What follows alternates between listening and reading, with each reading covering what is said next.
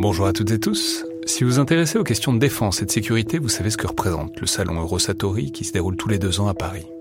C'est cette année la 28e édition qui se tient du 17 au 21 juin prochain à Paris-Nord-Villepinte et Eurosatori, qui sponsorise cet épisode, sera comme à chaque fois le grand rendez-vous mondial de la défense et de la sécurité. Je veux juste dire, c'est un événement que je trouve très étonnant, assez fascinant. J'y suis allé pour la première fois il y a deux ans pour l'édition 2022. Et euh, vraiment, si vous vous demandez ce qui se fait dans le monde militaire et en matière de sécurité, c'est là qu'on peut voir les dernières tendances, depuis les plus grandes geekeries et les innovations du moment, jusqu'aux grands équipements du futur pour les armées et les forces de sécurité en France et dans le monde. Bref, si vous intéressez de près à ce monde-là, c'est le moment de vous inscrire pour ce qui sera la plus grande édition de l'histoire du salon, avec plus de 1900 exposants et 60 000 visiteurs. Vous pouvez le faire en allant sur eurosatori.com.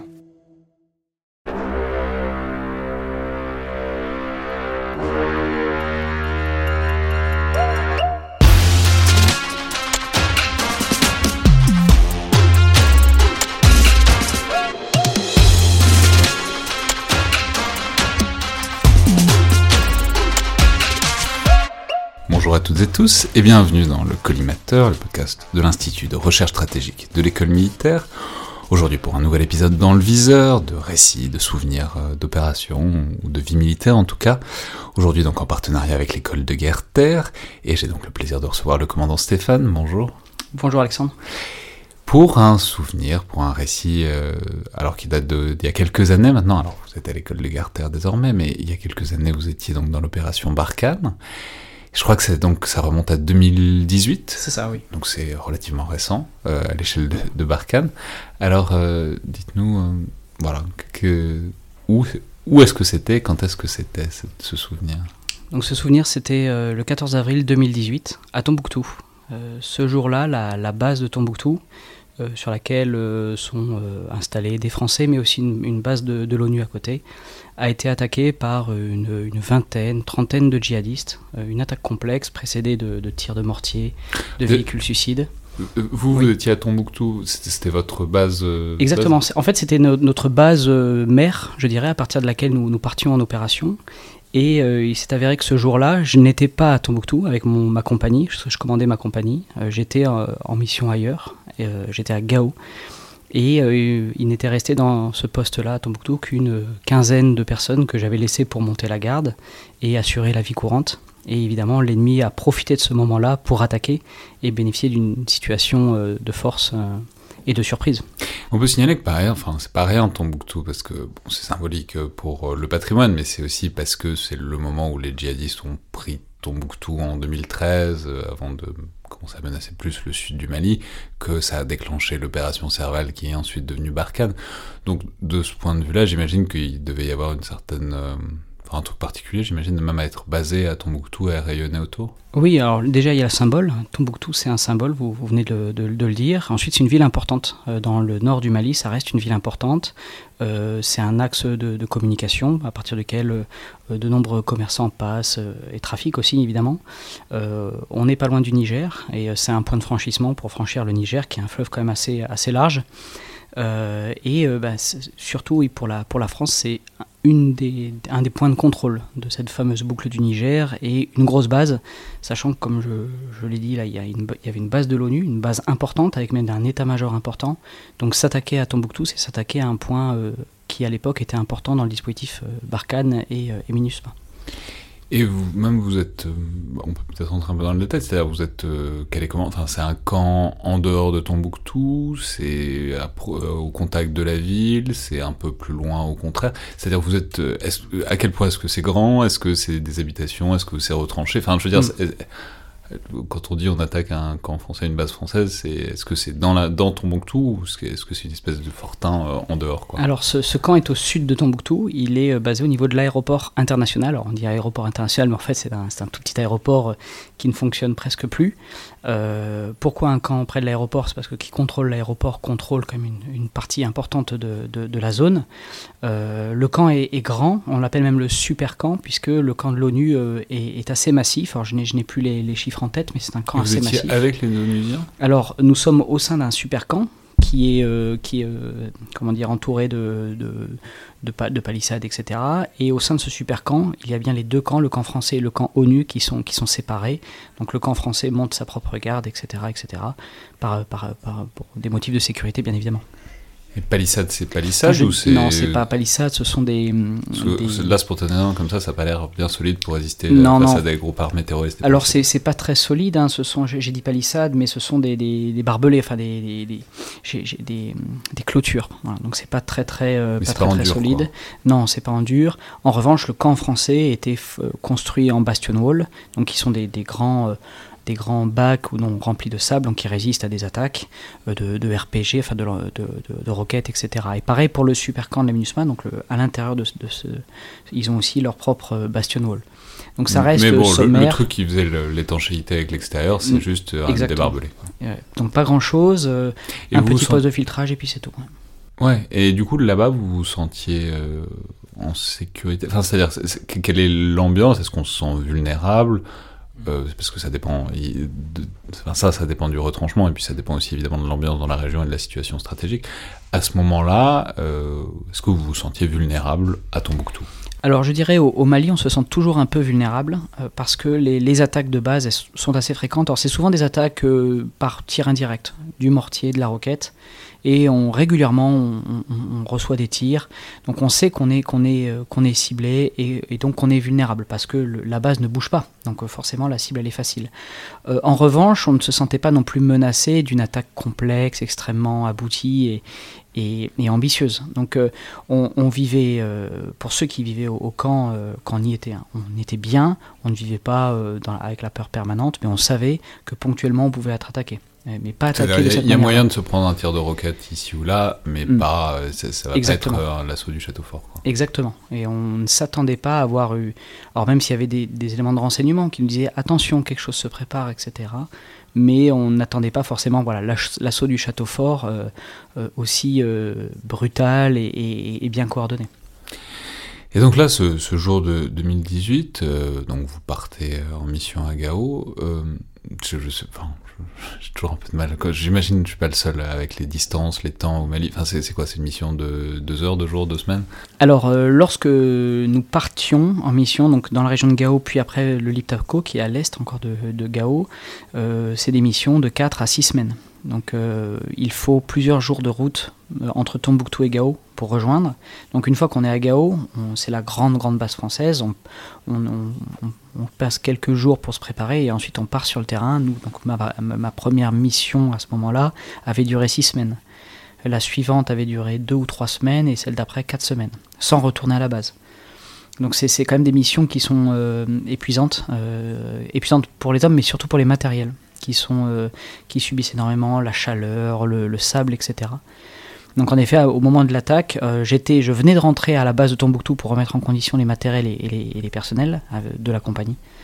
Euh, donc c'est un peu le, coup de chance, je dirais, puisqu'on n'était pas dans le Liptako en, pleine mission, on était à l'aéroport de Tombouctou, de, Gao, pardon, prêt à embarquer et, à venir renforcer le poste immédiatement.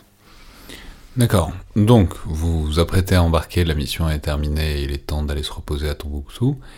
Et là, Qu'est-ce que qu'est-ce qui se passe et surtout comment est-ce que vous, vous venez à connaître ce qui se passe? Alors à ce moment-là, j'étais au niveau de, notre campement, petit campement temporaire à, Gao pour remettre en condition donc euh, tout, le matériel et les hommes. Euh, le euh, centre opération du régiment m'appelle, me dit euh, venez tout de suite, il se passe quelque chose à Tombouctou. Donc là, immédiatement, je me rends au, poste de commandement et là, on m'annonce donc attaque du poste de, de Tombouctou. Euh, très peu d'informations, euh, situation confuse, euh, des blessés. Euh, voilà, donc vous partez immédiatement. Et juste là, dans votre tête, vous, vous aviez laissé combien de monde quel, quel niveau de. Alors très précisément, moi j'avais laissé deux groupes de combat, donc c'est 15 personnes maximum. Euh, et il y avait en plus euh, sur site des éléments du soutien, euh, un petit détachement de forces spéciales et de, du deuxième hussard, de, des éléments de renseignement. Donc sur le, le poste, je, je n'ai plus les chiffres en tête, mais ça se comptait 25-30 maximum. Et en personnel de, de combat pur, on va dire on, la moitié seulement. Donc 15, quinzaine de personnes. Et Donc ils attaquent euh, le camp français ou ils attaquent tout le camp, les, les Alors, aussi? L'attaque, euh, elle- tout d'abord, donc, elle, elle a été précédée d'un tir mode de mortier euh, assez, assez dense euh, pour euh, justement euh, faire en sorte que tout le monde rentre dans les bunkers pour se protéger et donc de, de limiter notre capacité de réaction. Et euh, quelques minutes après ce bombardement, ils ont envoyé des véhicules chargés d'explosifs, donc des véhicules suicides, on les appelle, donc chargés de plusieurs centaines de kilos d'explosifs. Un premier véhicule a, explosé au niveau de l'entrée extérieure du supercamp. Donc à ce moment-là, euh, il y avait un détachement euh, de l'ONU qui montait la garde, un détachement africain, alors je ne sais plus le pays, je crois que c'était des Togolais, mais je, je ne suis plus très sûr. Donc le véhicule s'est explosé à l'entrée, donc il y a eu quelques morts déjà à ce moment-là. Ce qui a ouvert la voie au deuxième véhicule, qui lui a- s'est dirigé vers la base française, parce que c'était la cible. Et euh, donc des véhicules euh, grimés aux couleurs de l'ONU. Donc véhicule blanc, marqué ONU dessus, euh, enfin UN, euh, pour, pour justement instiller le doute et faire en sorte qu'on réagisse par qu'est-ce que c'est que ce véhicule, pourquoi il est là? Oui, c'est-à-dire en se disant que les, des soldats français vont hésiter un peu Exactement. deux fois avant de cribler de balles un Mm. véhicule de l'ONU. Exactement. Enfin. Exactement. Donc, si on repasse à vous, c'est-à-dire donc à Gao, vous apprenez tout ça, et donc on vous fait monter dans un hélico, dans un avion pour euh, revenir le plus vite Là, on a un élément de, dit de QRF, hein, de, de force de réaction rapide qui, qui s'est monté. Donc moi, je, euh, j'ai embarqué avec euh, la section d'aide à l'engagement débarqué de la 13e DBLE, donc c'est les, on va dire les, les commandos du régiment, plus des éléments du groupe commando parachutiste, du premier régiment de chasseurs parachutistes qui était à Gao, et euh, une section entière de ma compagnie euh, pour aller renforcer immédiatement le poste. Donc on a embarqué dans les avions et les hélicos. Donc euh, moi j'ai embarqué dans un Casa Nurse, donc un Casa qui est fait, un avion, pour évacuer les blessés. Mais bon, il n'y avait pas forcément d'autres moyens sur place, donc on a embarqué dedans. Et pour se porter en direction du poste, qui voilà, était en train de combattre, et aussi ben, qui avait des, problèmes de liaison radio, puisque l'attaque ennemie avait réussi à détruire une partie des communications. Donc la liaison était assurée, mais euh, instable. Euh, très difficile d'avoir des éléments en fait sur ce qui se passait sur le terrain. Et quand vous partez euh, là, par voie aérienne, ça, c'est un, vol de combien de temps quoi, vous- Alors le vol est assez court, je- ça se compte peut-être en une heure et demie, deux heures grand maximum, mais on a tourné un peu en l'air parce que les conditions n'étaient pas immédiatement euh, remplies pour atterrir. Parce que en fait, il ne faut pas créer de suraccident, je dirais, et de perdre un avion chargé de, de personnel euh, pour Ça arriver. sert à rien d'atterrir s'il y a deux types Voilà. avec des RPG qui sont là à vous attendre. Et ça voilà. Il y avait beaucoup de monde encore, euh, ça tirait énormément, ça tirait partout. Euh, donc il fallait d'abord avoir une idée un peu plus claire du, du- du- du dispositif au sol pour débarquer. Donc on a débarqué, nous, euh, à la tombée de la nuit. Enfin, J'imagine que c'est Mm. c'est aussi bien le vol que surtout en plus quand vous y êtes et que vous pouvez pas débarquer parce que vous attendez des trucs, ça doit être un peu long. Quoi. Oui, c'est très long. Euh, ensuite, ben, on prend le temps quand même de préparer la mission. Donc, euh, moi, je connaissais très bien la zone parce que Tombouctou, déjà, c'était ma base. Ensuite, la deuxième fois où j'y allais. Donc, euh, d'expliquer à tout le monde dans l'avion, ok, on va atterrir ici, la base est là, il se passe, enfin, de, de, se préparer et, euh, et de pour aller le plus vite possible une fois au sol, sachant que euh, pour les éléments de renfort, euh, il y avait donc moi avec mes éléments, je devais rentrer dans la base pour reprendre possession de la base et les commandos parachutistes devaient s'occuper du périmètre extérieur, donc avoir une action de. Donc il fallait se répartir les tâches, les secteurs, sachant qu'on allait atterrir de nuit et que la nuit c'est euh, bah, des, des problèmes de, de coordination supplémentaires. Et évidemment le- les combats au sol euh, brutaux, euh, le chaos, on ne sait pas trop où on en est, où sont les ennemis, etc. Donc là, ça durait depuis combien de temps quand vous atterrissez? Euh, je n'ai plus en tête, c'était quelques heures déjà. Donc le, le poste avait tenu, donc c'est là où euh, la- leur action a été, été absolument remarquable, euh, l'action du poste. Euh, bon, je, on pourrait revenir après. Et donc on a atterri euh, plusieurs heures après. Euh, il restait quelques combats sporadiques, l'ennemi commençait à se retirer. Et là il a fallu donc rentrer de nuit dans la base et reprendre possession des lieux et s'assurer qu'il n'y ait pas de commandos infiltrés dans la base, que le- l'entrée avait été pulvérisée, qu'il n'y avait pas de, de personnes qui tenteraient de s'infiltrer en même temps que nous, euh, de traiter les blessés, parce qu'il y avait une, arrivé, il y avait une dizaine de blessés, dont euh, plusieurs très graves, un, qui avait pris une balle dans la tête, par exemple. Donc il fallait prendre en compte aussi ce- ces choses-là, remettre de l'ordre. euh, avec la section qui était venue avec moi, on avait redensifié le dispositif défensif, permettre aussi à ceux qui s'étaient battus de se reposer. Et c'est peut-être ça le plus important, c'est que ces personnes-là se sont battues de manière acharnée pendant plusieurs heures. Euh, quand on est arrivé, c'était un peu la, la- la cavalerie pour euh, leur permettre enfin de dormir, de manger, de, de boire et de, de débriefer aussi, ce qui est très important. Et simplement, le, donc vous, vous êtes arrivé sur la fin, quoi, pour mm, terminer la chose. Quelques... C'était quoi les, les, les, assaillants? Enfin, je veux dire, donc vous nous avez dit une cinquantaine de, de personnel qui restait sur la base, dont la moitié qui combattait. Mm. En face de combien? Alors, euh, je, pour les chiffres, c'est pas une cinquantaine dans la base, c'était moins, je dirais une trentaine maximum. Euh, tous ont combattu, mais euh, ces personnes-là n'étaient pas des personnels combattants, on va dire nativement. C'est-à-dire, typiquement, ce jour-là, les transmetteurs de l'armée de l'air, les cuisiniers du groupe de soutien, etc., tous ont pris leur arme et se sont battus pour tenir le poste. et c'est assez remarquable parce que chacun a très bien rempli son rôle. Euh, euh, et, par ailleurs, euh, certaines actions décisives ont été faites par les, cuisiniers du soutien, qui ont su réagir au bon moment et qui ont fait preuve d'un grand courage. Donc pour, pour, revenir sur ces effectifs, donc c'était une trentaine et l'ennemi, très difficile d'avoir des chiffres, mais on, comptait sur, sur 20, 25 peut-être, sachant que ce jour-là, une dizaine de, de djihadistes alors attendez, on en a 6, une dizaine, ouais, une quinzaine, on a retrouvé une quinzaine de corps. D'accord, donc en termes d'effectifs, c'était à peu près équilibré, mais le, mm. les terroristes, enfin les, les, les, gars quoi, avaient euh, mm. l'élément de surprise, et puis plus d'équipement, et puis plus d'expérience. Voilà. Euh, et euh, pas forcément. Alors euh, ça, ce sera difficile à, juger, mais euh, l'effet de surprise fondamental parce qu'ils ont attaqué en milieu d'après-midi, souvent où il fait très très chaud. certains font la sieste, etc. vers 15 h ces heures-là. C'est fourbe d'attaquer au moment de la sieste. c'est très fourbe. les terroristes n'ont aucun principe. Exactement, aucun principe. Certains ont dû même se battre torse nu, voire en slip. c'est euh, donc euh, oui, oui, la surprise, euh, beaucoup d'équipements. ils ont tiré donc avec des mortiers, ils ont tiré aussi avec des lance-roquettes qu'ils ont employés à tir courbe, donc pour s'en servir pour en tirer indirect, pour saturer la zone. Beaucoup d'armes automatiques. Et puis la, perfidie, c'est-à-dire que les véhicules grimés aux couleurs de l'ONU, mais aussi les soldats ennemis, enfin le commando ennemi, c'était à peu près 6 personnes, si je me rappelle bien, costumées en, personnes de l'ONU, donc casque bleu et, et treillis africains, je dirais. Et quand ils sont arrivés dans le sillage du véhicule qui s'est fait exploser, peu, après, ils criaient euh, C'est l'ONU, tirez pas, c'est l'ONU, tirez pas. Donc pour essayer de rentrer dans le camp. Euh, et là, euh, justement, c'est là où on voit l'importance de, former chacun de nos, soldats de l'armée de terre ou voire des autres armées au, métier de combattant, c'est que c'est les, plus jeunes qui ont compris qu'il y avait quelque chose qui n'allait pas. Typiquement, c'est un jeune légionnaire de ma, compagnie qui à ce moment-là avait à peu près un an de service, ce qui n'est pas beaucoup hein, dans l'armée, qui a compris qu'il y a quelque chose qui n'allait pas et qui a ouvert le feu sur eux. Euh, donc euh, il a réussi avec euh, son, chef à côté de, de neutraliser 3 sur 6, et ce qui a limité le, volume du commando qui s'est infiltré. Et, et, ça, ces décisions, elles sont prises.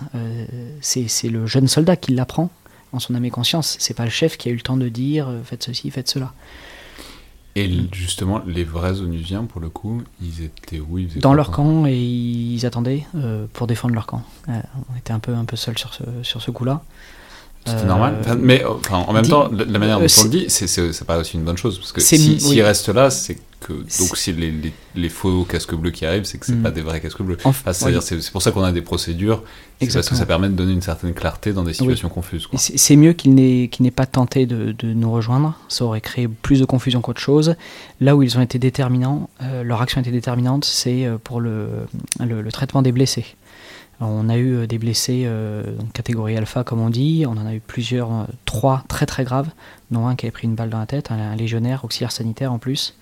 Euh, s'il est encore en vie actuellement, c'est aussi parce que le médecin-chef de, la 13e DBLE euh, était sur place, a pu le prendre en compte, mais ensuite, euh, les Suédois, si je me rappelle bien de l'ONU, ont pu faire les, gestes qui sauvent au, bon moment. Donc c'est très bien qu'il n'ait pas rejoint rapidement le camp français, sinon on aurait peut-être eu des tirs fratricides. mais quand la situation était un peu plus stabilisée, ils ont, ils ont, ils ont joué leur rôle. Donc ah, mais c'est très difficile dans ces situations de, chaos, hein, parce que quand il y, a combat, il y a souvent chaos. Euh, ce qu'il faut rechercher, à, mon sens, immédiatement, c'est la clarté de la situation et de déconflicter. Faire en sorte que chacun respecte son secteur, euh, voilà, d'éviter de trop se mélanger, parce que sinon, euh, c'est le meilleur moyen d'amplifier le chaos et de créer des pertes inutiles. Et quand vous êtes arrivé et que vous avez mis de l'ordre, Déjà, enfin, c'est bête, mais visuellement, ça, ça vous a fait quelle impression C'est-à-dire le, champ de bataille? Alors déjà, bon, quand je suis arrivé, euh, c'était pas le désordre. Hein, je vais pas, je vais pas arriver me présenter comme le sauveur qui a mis de l'ordre, hein, parce que euh, il a fait faire les lignes à tout le monde en premier. Voilà, c'était pas ça. C'est euh, déjà, oui, relever les personnels épuisés et en effet réorganiser un peu le dispositif, ajouter de la densité, de, de la masse, etc. et pour répondre à votre question, la première chose qui m'a frappé, donc on a atterri de nuit en posé d'assaut, c'est le terme technique. Euh, l'aéroport était complètement, totalement détruit. À cause des Donc l'avion pose de manière euh, très brutale, je dirais, sur la piste. Il ouvre la rampe, il n'éteint pas les moteurs, il continue parfois même à, rouler par ailleurs. On sort en courant de l'avion, on met un dispositif euh, à 360 degrés de sécurité et l'avion repart immédiatement. Donc en gros, l'avion reste même pas une minute au sol. Donc, ce qui permet de préserver la sécurité des pilotes et de l'avion. Et donc euh, on a fait ce petit posé d'assaut et ensuite on, s'est dirigé vers chacun de nos zones d'objectifs. Euh, moi ce qui m'a frappé c'est que là voilà, l'aéroport de Tombouctou était détruit. Donc le, bâtiment, pas très très grand par ailleurs, mais était entièrement détruit. Moi ce qui m'a causé euh, beaucoup de problèmes d'orientation, parce que je connais bien la zone. On arrive de nuit, on dit ok, mon point d'atteinte c'est d'abord ce bâtiment, puis ensuite l'autre, etc. Et en fait le bâtiment n'existe presque plus. Il est complètement détruit, on se dit qu'est-ce qui se passe? Et en plus, on, comme on attaquait de nuit et on voulait pas se faire aussi euh, cibler et détruire, on, on faisait tout aux, jumelles de vision nocturne, aux OB. Et donc la, vision, elle est quand même pas simple, etc. etc. Donc euh, voilà, vraiment le chaos déjà au niveau de l'infrastructure. Ensuite, passer l'aéroport, c'est euh, j'arrive au niveau de la base française et là on est pareil, détruite, tout, tout l'entrée, le, portail, les petites tours qu'on avait créées pour, pour mettre des gardes étaient aussi détruites. Donc difficile de s'orienter. Euh, difficile aussi d'avoir une appréciation de situation très claire. Euh, je m'en rappelle très bien quand je suis arrivé, à ce moment-là, on avait plusieurs corps à, l'entrée, par terre. D'autres personnes qui étaient en train d'attendre disaient attention, ne bougez pas, euh, il est piégé, il n'est pas mort, etc. Donc voilà, qu'est-ce qu'on fait? Et donc, un vrai besoin de coordination avec les personnes sur place. S'identifier, parce que j'avais pas réussi à prendre la liaison avec le chef de poste, parce que les liaisons radio étaient mortes. Donc faire attention à ne pas se faire tirer dessus, et nous-mêmes de ne pas tirer sur les amis. Donc un vrai besoin de coordination, de clarification donc c'est simple à, expliquer. Euh, quand on est de nuit euh, dans une situation chaotique, c'est pas simple. Voilà. Et d'éviter de, créer plus de problèmes qu'autre chose. Et c'est tout bête, mais vous, enfin, vous, pour votre section, quoi, vous avez tiré? Euh, Oui, il a fallu. il a fallu. Alors c'est intéressant, justement. pendant la nuit, on n'a pas tiré. On a réussi à, Ça a pris du temps, mais à reprendre possession des lieux, recommander le dispositif. Euh, comme on dit chez nous, poser un dispositif sommaire euh, pour assurer la sécurité. Euh, puis le, jour s'est levé vers 5h du matin, 4h30, 5h du matin. Et là, on a commencé à faire corps après corps de l'ennemi pour vérifier que tout était clair, enlever les. Ils avaient tous des gilets explosifs sur eux pour prêt à se faire sauter. Donc euh, on engageait euh, nos éléments du, génie pour euh, déminer tout ça. Et à ce moment-là, quelqu'un qui, qui faisait semblant de faire le mort, qui a fait semblant de faire le mort toute la nuit, s'est levé brutalement pour, pour essayer de, de, bah, de, se faire sauter tout simplement et de, et de, et de tuer quelques-uns de nos soldats. Donc là il a fallu l'abattre immédiatement, donc ça a été un peu un, un concours de vitesse presque. Donc c'est là où on, va dire, on peut dire merci à nos procédures, c'est-à-dire qu'on apprend par exemple à, l'armée, chaque action, on, met en place un appui. Donc un appui, ce sont des, personnes qui restent sur place, qui observent la zone, leur arme prête, et euh, si l'ennemi se dévoile, de lui tirer dessus, etc. Et ce qui permet aux autres éléments qui bougent bah, de faire ce qu'ils ont à faire de manière euh, la plus sécurisée possible. Bah là, à ce moment-là, le fait d'avoir posé un appui euh, qui surveille la zone a permis aux, aux EOD, donc les démineurs qui s'approchaient du, bonhomme, euh, ben, de, rester en vie. Parce que c'est l'appui qui a réussi à détruire ces, personnes qui, faisaient semblant d'être morts. donc c'est des procédés qui sont souvent mis en place. Enfin, l'ennemi, euh, pour le coup, ce jour-là, a été particulièrement perfide. entre les costumes de l'ONU, les véhicules grimés aux couleurs de l'ONU, faire semblant de faire le mort pour se faire sauter au dernier moment, etc. donc oui, il a fallu, il a fallu, oui, euh, on va dire finir le travail, pour, parler de manière un peu triviale. Et ceux qui ont défendu euh, le poste, euh, ils en ont gardé, enfin, je sais ils sont découverts une passion pour, pour la tactique et l'opérationnel et ils ont décidé de poser les, émetteurs et les transmetteurs et de, prendre un, HK. Enfin, non, à l'époque. non, mais, qu'est-ce que ça leur a fait de ce combat auquel ils ne s'attendaient pas apparemment. Ça a beaucoup marqué quand même, pour ceux à qui j'ai pu m'entretenir. je pense pas que c'est créer des vocations. déjà, la première chose, il y, a les effets. Donc là, maintenant, je ne saurais pas dire plusieurs années après, parce que parfois, il y a des choses qui émergent plusieurs années après. Mais immédiatement, la première chose qui m'est frappé, c'était euh, un peu un effet de sidération. Et, euh, là, il a fallu, ça a été un petit combat, c'est de, lutter contre le, sentiment de la citadelle assiégée. Et de dire, ok, euh, on, a été attaqué, vous avez repoussé l'attaque, mais maintenant on va pas rester enfermé dans la base, mais on va, on va sortir et on va faire comme si de rien n'était pour réoccuper le terrain, etc. etc. pourquoi? Parce que en fait, on, avait, on savait que tout le monde n'était pas mort en face, euh, il y avait même des éléments qui nous laissaient croire que tous les véhicules suicides n'avaient pas explosé. Et donc on s'est dit, euh, on va avoir la, la, deuxième vague. Et donc mieux vaut rester dans le camp, prêt à. Le problème c'est que c'est la pire des solutions, en fait, et de, subir et d'attendre que l'ennemi revienne. Donc là, euh, immédiatement, hein, le, lendemain de l'attaque, on a relancé des opérations avec, on a fait des opérations de nuit, d'infiltration pour aller directement sur certains lieux qu'on avait identifiés comme étant les lieux d'où venait l'attaque, etc pour euh, réoccuper le terrain euh, et, se remettre dans une dynamique positive. Euh, non pas une dynamique défensive de je m'apprête à, prendre le choc, mais je porte aussi la menace auprès de, auprès de l'ennemi. Donc ça, c'est une des premières réactions, voilà, cette espèce de sentiment défensif qu'il a fallu un peu combattre. Et ensuite, l'esprit de corps, par contre, très très renforcé. Déjà qui était bon au niveau de la base, et ça, le, commandant de site de l'époque, qui n'était pas moi, hein, qui était un autre, avait vraiment travaillé de manière remarquable à créer un esprit de cohésion très fort qui a, qui a, qui a assuré que le camp tienne. Euh, mais ce, sentiment-là s'est renforcé et c'était très euh, très précieux à mon avis parce que c'est en fait c'est lorsqu'un événement comme ça euh, surgit, il faut aussi pouvoir en parler et pour ça il faut avoir une confiance mutuelle et, et savoir voilà qu'on peut faire confiance à son à son copain d'à côté. donc voilà pour les pour les réactions. après c'est vrai qu'il y a un certain sentiment de fierté. Typiquement, il y a des jeunes légionnaires qui ont dit bah aujourd'hui on a un peu fait Cameron. Rappelons euh, donc Cameron, c'est cette bataille légendaire, enfin mm. euh, mythique en tout cas pour la Légion étrangère au Mexique, donc euh, de légionnaires assaillis par l'armée mexicaine mm. sous le Second Empire, et c'est les comptables, c'est les cuisiniers qui ont défendu la base, et c'est devenu le, en quelque sorte la pierre angulaire du, mm. mythe et de l'identité de, la, Légion étrangère. Exactement. Donc ils, ils ont refait Cameron. Alors, on, ne va pas aller jusque-là, il hein, faut, rester très, très humble par rapport aux événements historiques, mais euh, il y a un peu de ça. Et, euh, c'est amusant parce que euh, moi, quand je partais avec ma compagnie. C'est par ailleurs très intéressant sur ce que c'est dit de l'imaginaire historique ou pas des, de gens, de, et de du coup ce que ça comment une unité ou un corps ou une arme transmet son, son, passé et son identité. Quoi. Oui, exactement. Mais on dit souvent, bon là c'est euh, on, le sait, hein, Cameron, c'est euh, le respect de la parole donnée, mais aussi l'idée qu'il n'y a, pas de petite mission. Et pour le coup, sur cet épisode-là, on l'a on, vu en fait. C'est-à-dire que ceux qui sont restés en base arrière, monter la garde de la base de Tombouctou, c'est ceux qui n'étaient pas partis avec moi faire les, grosses opérations dans le Liptako. Parce que euh, il fallait qu'il y ait bien des gens pour monter la garde, certains étaient un peu blessés, ils avaient une cheville tordue ou des choses comme cela. Donc c'est pas la mission exaltante qu'on leur a donnée. Et pourtant, en fait, c'est la mission qui leur a permis de montrer euh, leur valeur, etc.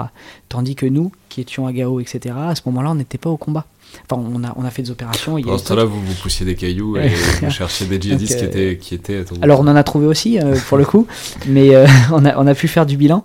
Mais, mais c'est intéressant parce que, en fait, et, et c'est, à mon avis, c'est une vraie leçon. C'est-à-dire qu'on vous a laissé sur la base, là-bas, c'est pas parce que vous êtes plus mauvais que les autres, etc.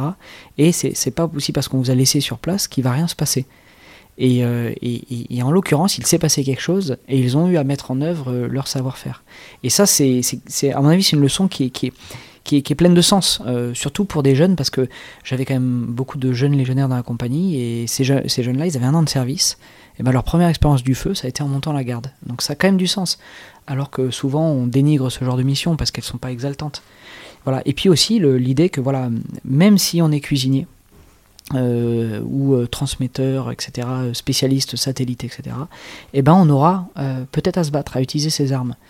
Et, et, je pense que c'est encore plus de nos jours, en fait, ça a un écho sur le fait qu'on est tous combattants et on est tous des cibles potentielles. et c'est pas parce qu'on est sur du soutien ou de l'appui que, que l'on ne sera pas un jour attaqué.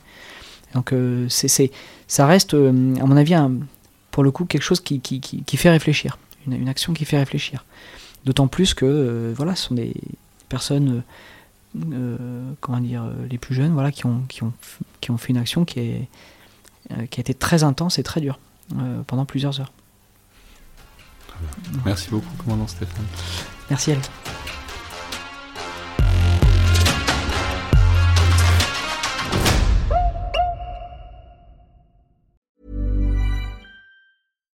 Hi, I'm Daniel, founder of Pretty Litter. Cats and cat owners deserve better than any old fashioned litter. That's why I teamed up with scientists and veterinarians to create Pretty Litter. Its innovative crystal formula has superior odor control and weighs up to 80% less than clay litter. Pretty Litter even monitors health by changing colors to help detect early signs of potential illness. It's the world's smartest kitty litter. Go to prettylitter.com and use code ACAST for 20% off your first order and a free cat toy. Terms and conditions apply. See site for details.